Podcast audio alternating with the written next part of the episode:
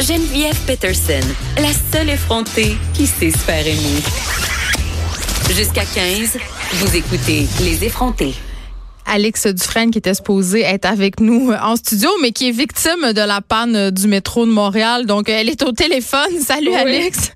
Salut. Écoute, j'étais dans le J'étais dans le 747, euh, pris entre 300 personnes qui paniquent parce qu'il y a de la fumée dans le métro. Puis là, je suis rentrée sur René Lévesque dans euh, le hall d'entrée d'un building. Alors, ça va être spécial. T'es notre, notre correspondante spéciale de la panne de métro.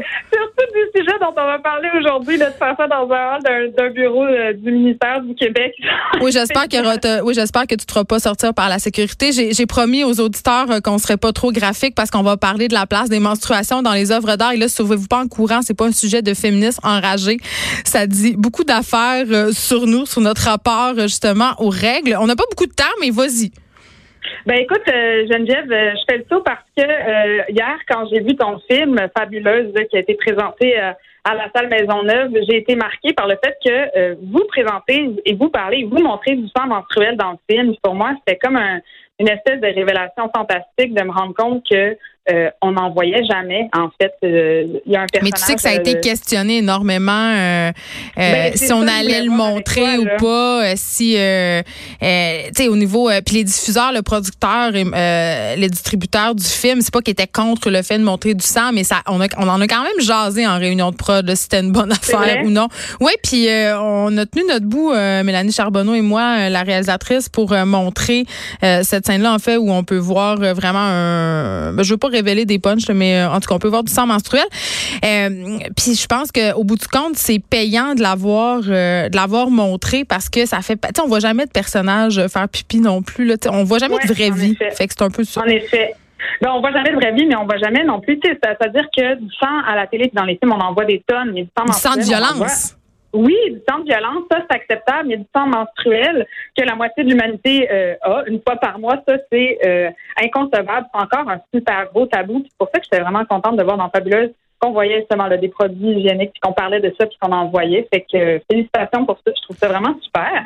Puis ça me faisait penser au fait que cette année, pour les Oscars, il y a un documentaire qui a été fait par une réalisatrice irano-américaine euh, et qui s'appelle euh, Les règles de notre liberté. Et c'est un court documentaire qui est sur Netflix et qui parle justement euh, de l'inaccessibilité en fait aux produits hygiéniques, aux services hygiéniques pour les femmes qui ont leur menstruation en Inde.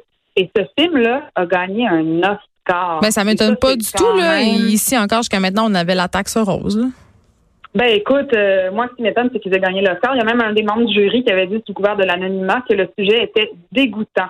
Donc, euh, ça m'étonne pas. Il partait, il partait de loin quand même. Puis tu sais, quand on parle de taxe rose, ça c'est sûr que, euh, mettons au Canada ou dans le continent nord-américain, on vit encore des discriminations. Euh, Mais les gens trouvent ça dégueulasse. Par rapport aux menstruations. Oui, les, gens trouvent ça dégueulasse, puis c'est encore tabou. Puis tu sais, il y a une artiste d'ici. Sur Instagram qui s'est fait barrer son compte parce qu'elle avait pris une photo de sa petite culotte avec du sang. Là. Fait que on, est, on est encore oui, oui, puis il y a une artiste torontoise euh, qui avait mis sur Facebook une photo d'elle qui dormait avec une tache de sang euh, sur son pyjama, euh, puis on lui a demandé de retirer la photo. il y a, une prof de yoga aussi qui a fait du déposition avec son legging blanc avec une tache menstruelle, une marathonienne, et ça fait à chaque fois jaser énormément. Scandale.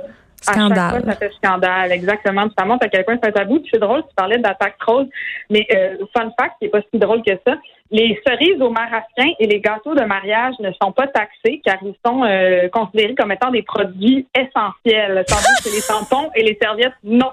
Alors, euh, je pense qu'il serait temps de revoir nos priorités par rapport à ce Mais la taxe rose c'est quand même euh, fini ici. c'est une, bonne nouvelle d'ailleurs.